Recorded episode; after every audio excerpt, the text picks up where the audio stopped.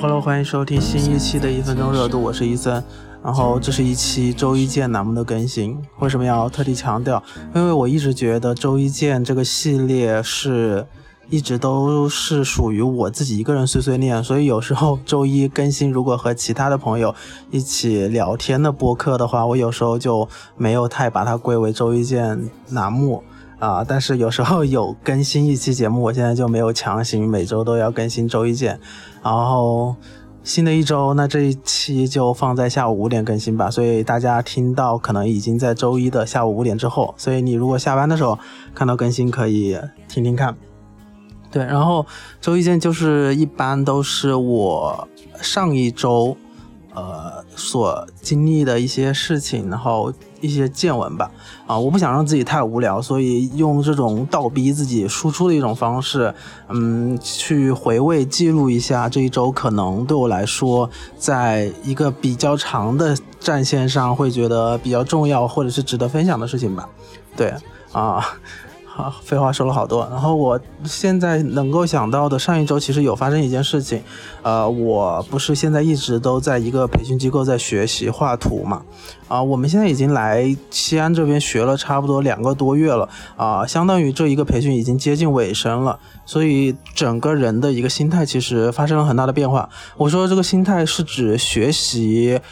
呃，对于学习画图本身的这件事情，因为画这个图，相对于我们这几个人来说都是第一次尝试嘛，所以你刚入门的时候，老师在教你的时候，其实你是从零往一在走的这条路上，然后老师教你教给你什么，你都会觉得哦是新的知识啊，然后你现在发现你走到了已经百分之八十左右的时候，你回头看你之前走的路，会发现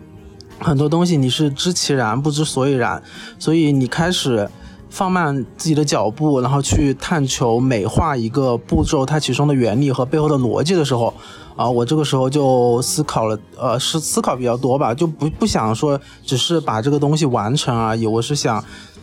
知道背后的一些东西，对，就是这样。然后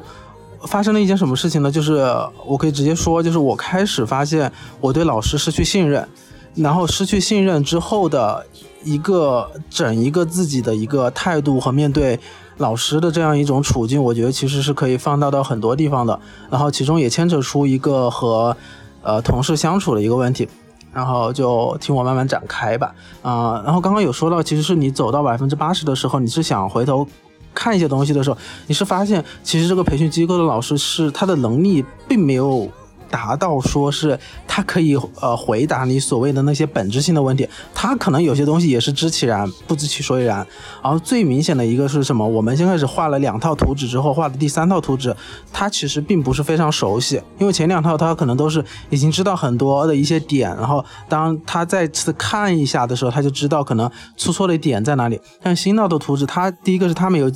过多的接触，但是他其实呃换汤不换药嘛。然后我在其中，嗯，有一些有一些那种类似疑难杂症的一些东西，我去问他的时候，就我能明我是其实是相当一个敏感的人，我能明显感知到他对于这个东西不熟悉是其一，其二是他并不知道这些。呃，所谓原理性的东西，所以我当时就一直会觉得他在强行解释，就是他只是把他的那个逻辑顺下来，然后觉得可以教给我。因为我其实从小到大，不管是说在以前学校，再到后面去你去学，主动去学习一些东西，你看到的一些老师，你是会发现，并不是所有的老师都是有很强的能力的。啊，包括我之前有一段经历，是我在毕业之前去一个培训机构去实习，我有见过很多啊，也不是叫实习吧，兼职，当时就是纯粹兼职去赚钱嘛。然后有看到一些非常很多不专业的老师，但是他用他的某种方式去强行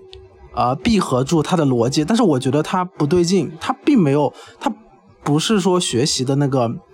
啊最好的一个办法。对于我来说，所以这个老师出现的时候，我就会，我就开始慢慢对他失去信任。他开始说什么事情，我都觉得啊，我不相信啊。这个事情爆发了，有一天就是有一天下午，我在那里画着画着，我又觉得，哎，我遇到问题了。然后我问他，他又在旁边看半天，他又不会啊。然后我就不问他，然后最后等了半天，我就自己在纠结半天，我就说啊，老师，我这个不会。我当时其实我整个人的心态和状态都不是很好。然后我叫了他一下，他可能当时还在忙熟悉他这一套新的图纸，他也没有过来，我当时整个人直接爆炸。我要，我想说我是来这里学习的，然后你既然啊，第一个是你本身能力不够，然后又又不理我，然后什么什么之类的，然后我就跟我旁身旁的那个同事去吐槽，吐槽的时候，然后他其实没有给我太多的反馈，我当时就其实有憋着这个气，憋到最后，呃，那天放学的时候，我在路上和他吐槽说我们画图的这个东西，然后他其实也保持着一种说啊，其实你着急把这个图画完，其实没有太大的必要，你一定要知道里面的一些逻辑、一些点，然后我们在意的一些点。啊是什么？然后我当时就，他其实他说的和我说的其实也，并不是太一回事，只是有一部分重合。我当时就觉得，哦，这个人其实和我共鸣的。然后这个情绪，我其实到第二天，这个老师一直也给不到我一些所谓的啊原理上的一些支持的时候，我那一天中午又爆发了一次。然后他他不给我反馈，然后他给我。当头棒喝的一下，我说这个同事，他就跟我说，他说啊，他他直接给我举个例子，他说你知道古代的时候那些皇帝有一句话叫什么？用人不疑，疑人不用。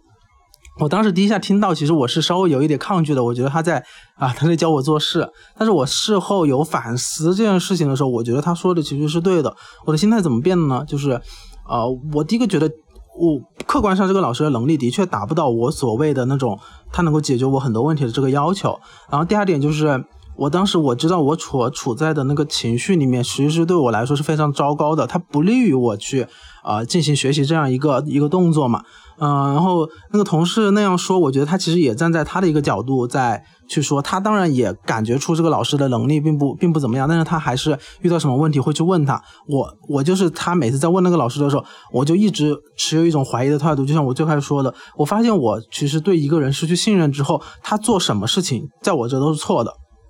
对，所以就算是老师有时候强行把那个逻辑闭合住，我就开始说你又他又在他就又在瞎扯扯，我我觉得他自己都都不一定是真的，但是我我也不是那个我知道真实的东西，真实的那个图该怎么去操作的那个人，所以我其实并不是站在一个高位去去。看俯瞰这样一件事情，所以我其实也带有很强的主观色彩，这是我的一个反思。然后那个同事说的那个疑人不用，用人不疑，他就说你既然在这里啊教这个要要这个老师教你，那你就先按照他这个逻辑学。如果你后面发现了他不对，那你你也可以大方的承认他不对。但是你在这里学的时候就要啊就要跟着他学嘛。然后我当时就觉得，嗯，真的很对。然后后来我还给给朋友吐槽这个事情的时候，我就会觉得。啊，的确是。然后后来我就，我其实心态转变也没有那么快，我就说啊，立马我就跟这个老师去合了。然后我就到了，又过了第三天之后，我开始就有什么问题，我就去找那个老师。就算那个老师他需要一点时间，我也就在那旁边慢慢的等。哦，我我我其实对于学习很多事情都是非常讲效率的，就是就是我我需要你立马给到我一个一个反馈，然后我知道这件事情我到底是对还是错，我才肯慢慢的往下走。我是需要很强的一个。不管是正反馈还是负反反馈的东西，你一定要给我反馈。对，然后，嗯，对，这就是相当于这样一个关于诚信的事情。然后我引申到后面，我就说，嗯，关于信任这个信任的问题，我其实上周有一个非常类似，但是和这毫不相关的一个问题。就我有朋友在啊跟我聊天，他就说，他就跟我谈到，他会他说你。你害不害怕你的另一半去出轨？然后我我觉得就是会不会呃对他产生不信任？我觉得这也是算信任一贯嘛。哦，我刚时给他的反馈就是我说我现在不会去想这些东西，就是就是就算我想再多，他会或者是不会，我去呃去发现蛛丝马迹或者怎么样的时候，他最终的结果其实不会变。他如果出轨了，那就那就出了；那不出，那就不出，这就是零和一的问题嘛，对吧？嗯。然后我当时就觉得，我以前可能是那种会很没有，嗯，所谓打引号安全感，就是会想多、想七、想八的。但是我现在就是觉得，呃，我为什么我在一方面可以给到对方足够的信任，在另一方面还是对于信任这件事情会产生很大的危机？我觉得还是需要我去慢慢找寻其中一个平衡点，到底该给对方多少信任，或者是给信任的时候我该怎么样？我不给信任的时候我该怎么样表现？嗯，对，这是值得一个啊探索的问题。对，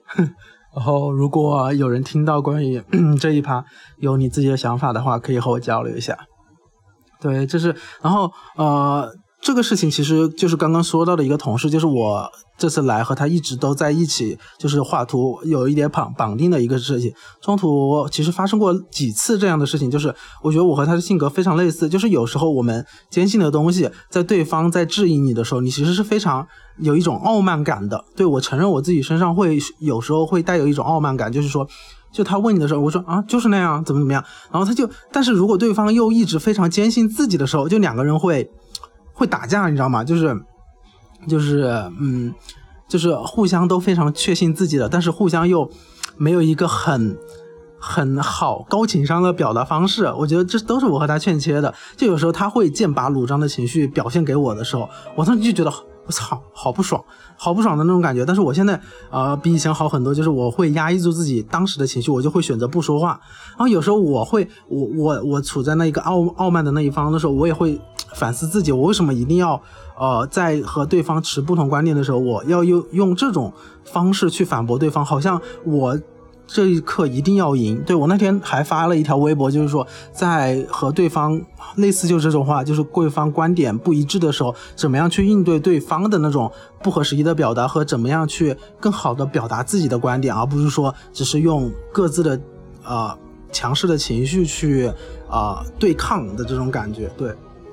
这是和这个这个同事，但是呃，还是要为这个同事证明，这个同事是呃我相处以来我觉得相处最舒服的一个同事，就是不管聊天还是一起工作，我觉得整个人的状态都还蛮好的。他给我的感觉也是很真诚的，而且他马上也要经历一个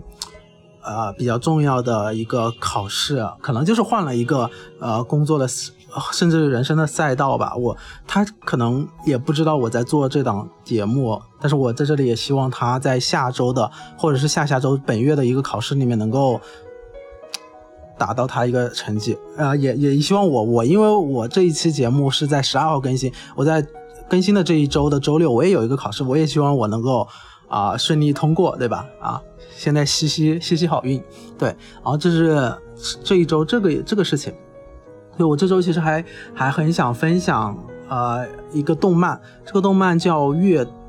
跃动青春》，对，应该是叫叫这个，啊，是一个日本的动漫。我其实很少看动漫，呃，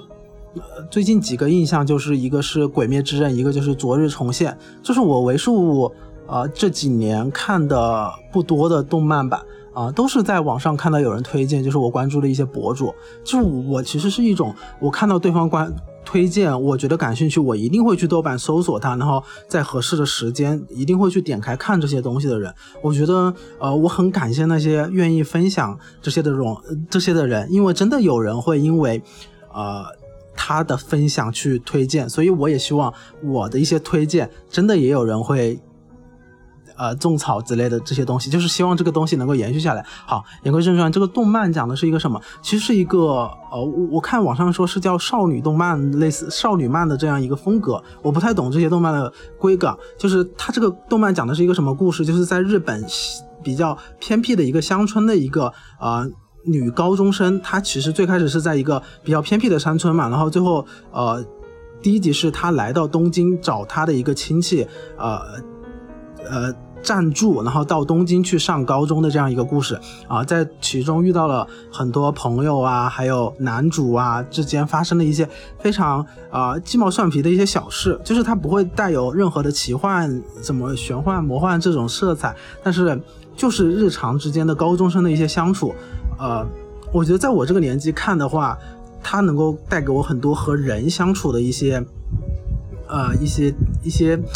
一些怎么怎么说，就是一些经经经历吧，就是你会你会共情他的很多很多处境和很多遭遭遇，对，嗯，其中啊，我可以说两到三个吧，啊，一个啊。说两个三个就就基本上完了。就第一个就是他遇到男主，他是一个，就是这个女主是因为前面有说到，她是从一个山村来的，她其实是一个非常单纯、非常淳朴的人，和所谓的东京都市里面的人是完全不一样的。东京都市好像他们有很多的东西去伪装、包裹着自己的情绪啊。然后那个男主第一次遇到他，就是他们两个人都要去一个呃去开学典礼，然后这个女主就是不知道怎么去坐地铁，因为是从小山村来的嘛啊，然后就偶遇的那个男主，他他穿着。都是一个一样的校服，然后就和他一起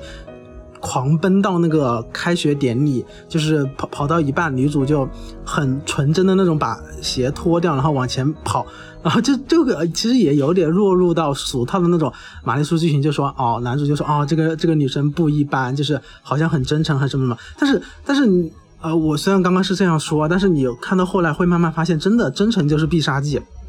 就是这个女生所展现出来非常单纯淳朴一根，甚至可以说她一根筋的一些想法，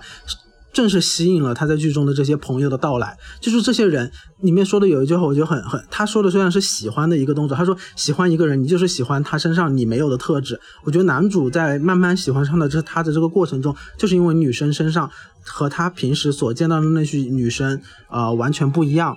嗯，好像又回到那种剧作设定的那种感觉，但是实际上真的就是这样，你会被对方啊身上那些你不曾拥有的一些特质所吸引啊，然后女女主这个特质是啊剧中大部分人都并并不会拥有的这样一个特质啊，嗯，其他的就是日常的和。高中生的一些相处，嗯，就很真实，他不会有过度的那种啊好人坏人之分，什么女生之间的竞争，虽然有些微的这些表示，但是他都是以一种非常坦诚的方式，就是就算是其中有一个女生，她就是其实也是一个比较自卑的一个女孩子，但是她通过自己啊学习什么搭配，让自己光鲜亮丽，她也喜欢上了男主这样一个啊万众瞩目的受欢迎的人嘛。然后发现啊，女主这样一个平平无奇，但是吸引到男主的目光的人，她其实也会有吃醋，但是她的吃醋又是很明显啊，又不会带有非常恶意的我要害你怎么怎么样，就是嗯，就是你能感受到其中非常多的人物的一些丰富度和那种合理性。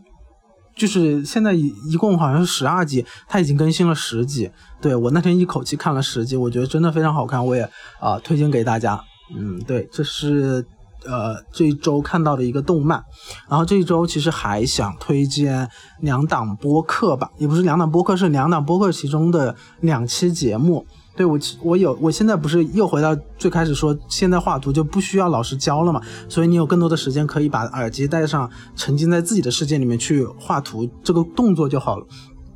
然后我就这一周有听到一期播客，是他刊的一期关于呃。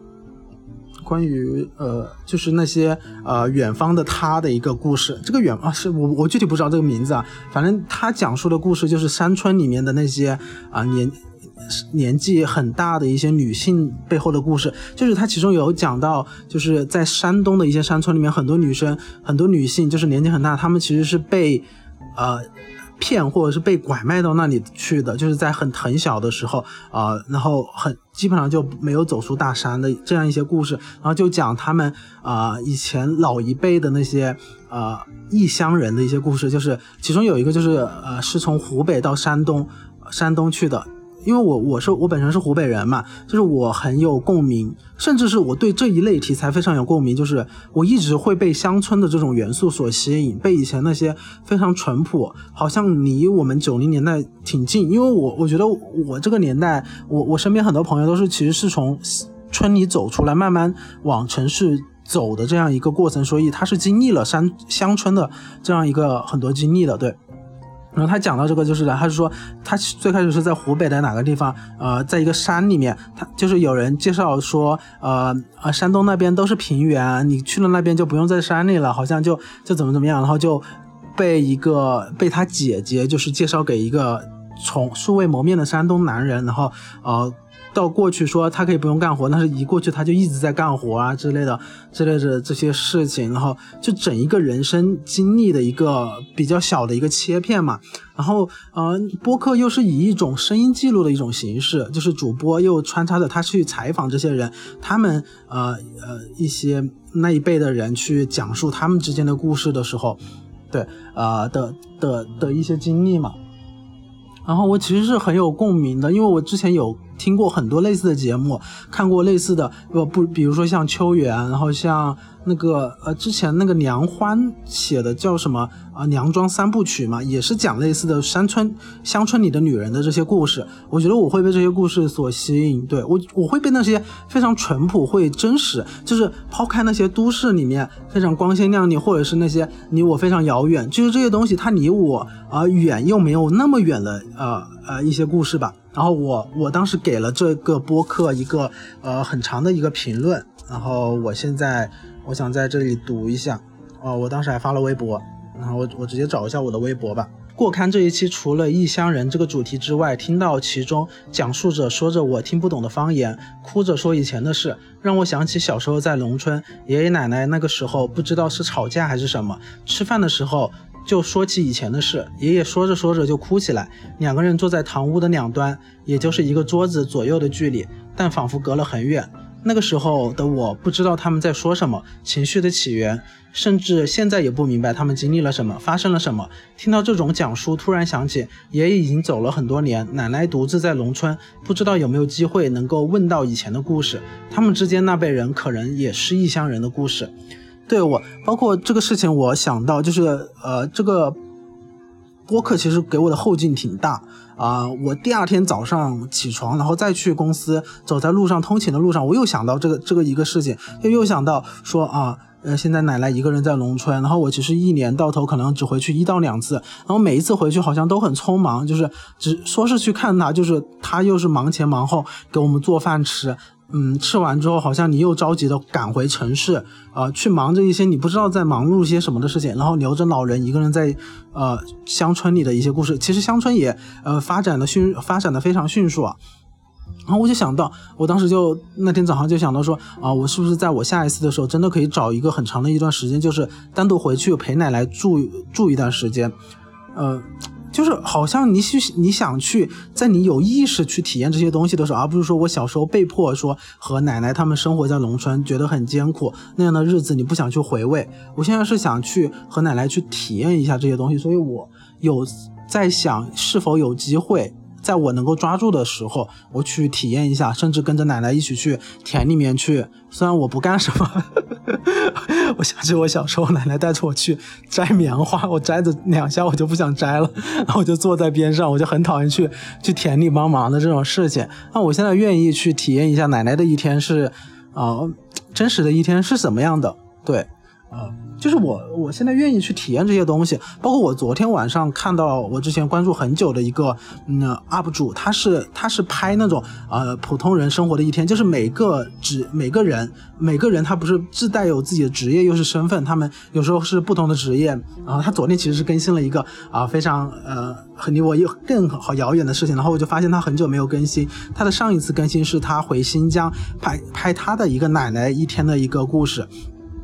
就也让我想起这件事情，对，啊，就是这样一个这一期播客，然后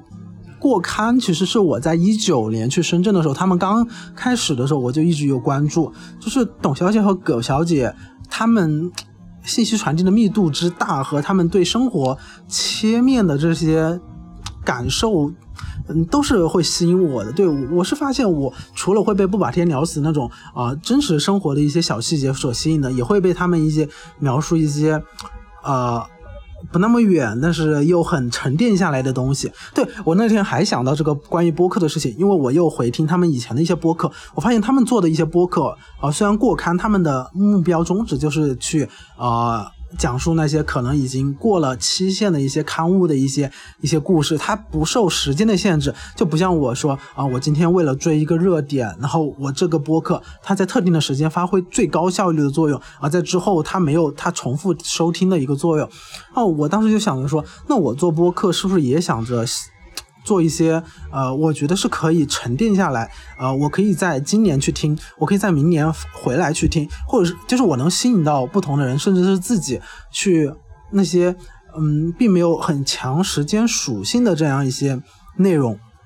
对，也是我在有思考的一个角度吧。包括我今天就是我感觉我还是很有表达欲的啊，就是没有太强的啊打打嗝呀之类的，对，因为我好像也很。呃，已经很久，最近几期好像都是和朋友聊天，呃，反而自己这种碎碎念好像少了很多，啊，对，然后那就再说到最后一个播客吧，最后一个播客是跳岛出品的，就是呃，他们是汉水的一生，就是汉水，就是汉江的水吧，啊，因为我是湖北人嘛，所以我一直，我之前听他这个节目之前，我一直会觉得汉江只是湖北特有的长江的一个分支。但是没想到有科普，他说汉江好像是从陕西这边的哪一个河里啊起源啊流出来，然后流到湖北，好像是在哪个地方，然后有汇入海里的这样一个一个过程。对，那他其实有讲一些汉江的一些啊背后的起源啊，然后汉江身边上的一些人的故事。我是从他的第三期，就是讲述湖北的一个作家啊收听起。啊，关于湖北的这些作家，我我我那一次也在评论区里面也有写，呃。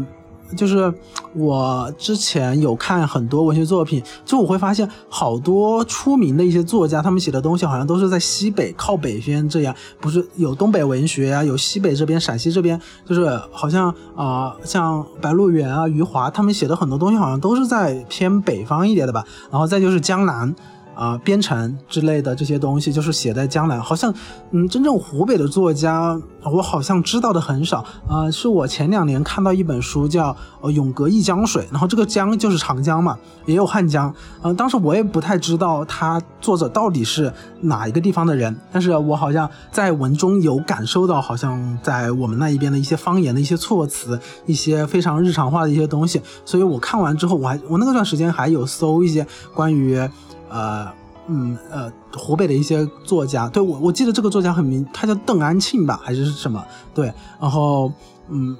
然后这一期播客他有描述说，那个作家好像也是七几年，我那天在回家的公交车上听的，他说还是七几年的时候，我就想到我妈妈，但是我在想，啊，和我妈妈同样类似年纪，和我爸爸妈妈同样类似年纪的人，他在很古早的时候，也不是古早吧，就是几十年。几一二十年前就是开始写作这样一件事情，那他们写的一些东西，就是什么样什么东西才称之为写作？然后那些东西能够被留存下来，不管是非虚构还是小说类的作品，我觉得都是还蛮吸引我的。呃，那些当地属当地属性，他有在描述湖北的油菜花呀，就是我对油菜花的印象也很深，但是我真的觉得油菜花的味道很难闻。然后就说他在江边看着。将夕阳落下，然后整一个夕阳照在江面上，和江边的呃油菜花这样那种黄色昏黄的感觉交相呼应的感觉，我当时整一个就有画面感。但是我那没有没有，最近还没有搜它去看。但是我看到我看到那个跳岛，呃，他有是是叫跳岛吧？啊，就是他有在说他他说要呃可以。你留下一些评论之类的，还能够抽个奖，然后当时就立马留了评论，然后希望看一下我到时候能不能能不能被抽中那一本书吧。嗯，对，然后我我在最后再留读一下我在这期播客上面留的留言，呃，我写的是一直很少知道有湖北的作家。关写关于汉江的故事，之前偶然读到《永隔一江水》里面描述江边，说话口吻都很像我们湖北那边的方言，有一种亲切感。听到本期嘉宾在描述小时候在汉江边上提两边的白杨树，夏天傍晚的风，夏天中午飞舞的很多蝴蝶，对于小时候就是所有。小时候就很想知道河的对岸是什么，河的对岸村庄也是像我们这边一样吗？长大之后。跨着桥走过去，对岸也不像小时候那样的那种意象了，只是一个目的地罢了。长大以后出来，想到家还是河堤上的记忆。夜晚月光照在水泥地上，反反射出的白光，透出河岸河岸白杨漏下的斑驳。很开心知道了湖北的作家和他的作品，呃，为什么我会写那些关于河边的意象？其实河边是我舅舅家的河边，我是我小时候的农村，就是我奶奶那个农村，呃，在河边，但是没有像我舅舅家那么近，就是你吃完饭出来。走上坡就是上提，但是但是我看《永隔一江水》的时候，它里面描述的场景就是说，夜晚的月光照射在那个河堤上，反射出来非常亮，就是不像夜晚就是漆黑一片，伸手不见五指的那种感觉。我当时就想到那个记忆，而且关于夜晚的亮的一个一个小的细节是啊，我有小时候和我奶奶，小时候农村家里面是没有那种电视的嘛，有一个黑白就是插着天线的那种电视，就很老式的那种。当时我记得是呃。就是隔了一两百米的一个邻居家里面，他们当时是放铁道游击队，然后每天晚上就和奶奶拿这个手，当时还没有不记得有没有拿手电筒啊。不过现在奶奶就是每次出门都会拿手电筒啊。当时就是说啊，呃摸着黑去到他们家去看嘛。然后当时奶奶就告诉我，因为小时候那条路门口的那条路还没有被修成水泥路，修的都是那种呃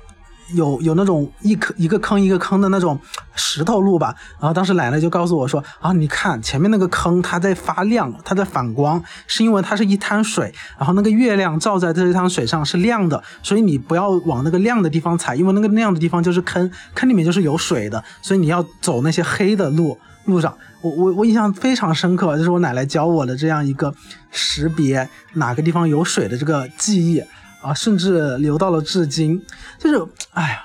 就是突然，就是我说着说着想到这个事情，我就我就还是挺感慨的，哎，还好我有记忆把它记录下来。然后说到这个奶奶，就是那一天我不是那天白天走在路上想到关于奶奶的那个事情嘛，我就破天荒的白天给她打了电话。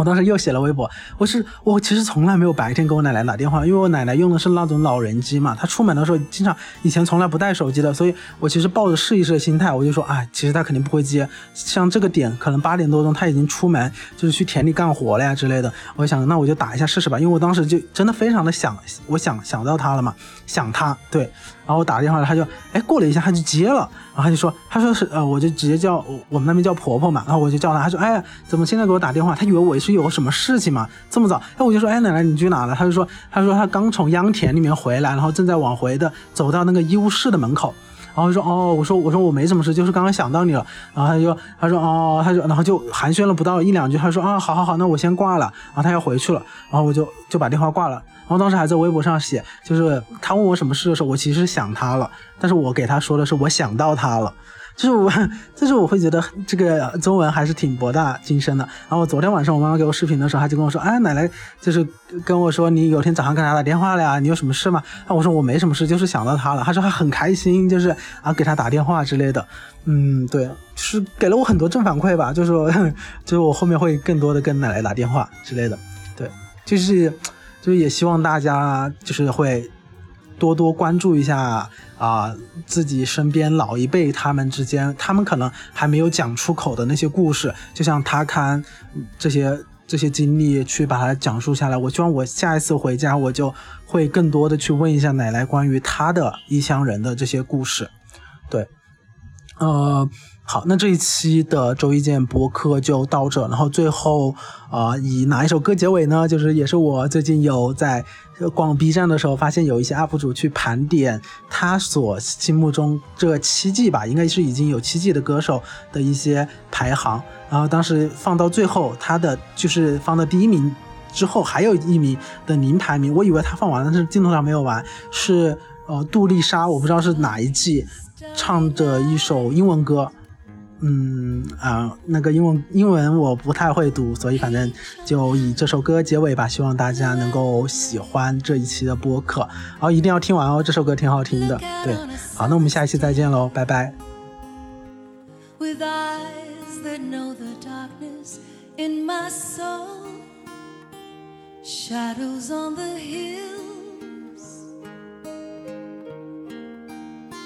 Sketch the trees and the daffodils. Catch the breeze and the winter chills and colors on the snowy linen land. Now I understand what you try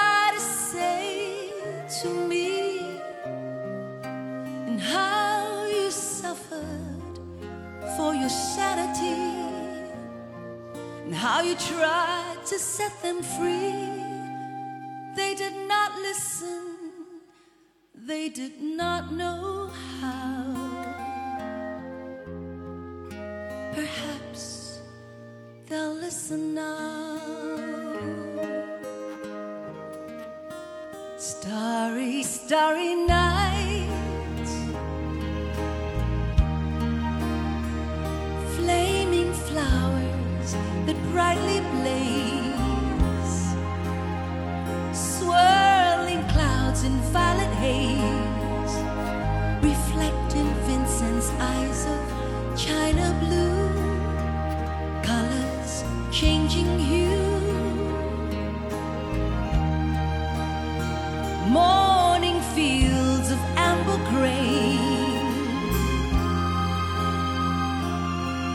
faces light and pain are soothed beneath the artist's loving hand. Now I understand what you try to say to me and how you suffered for your sanity and how you tried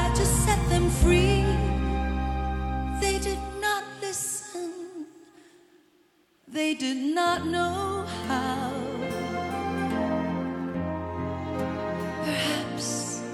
they'll listen now, for they could not love you,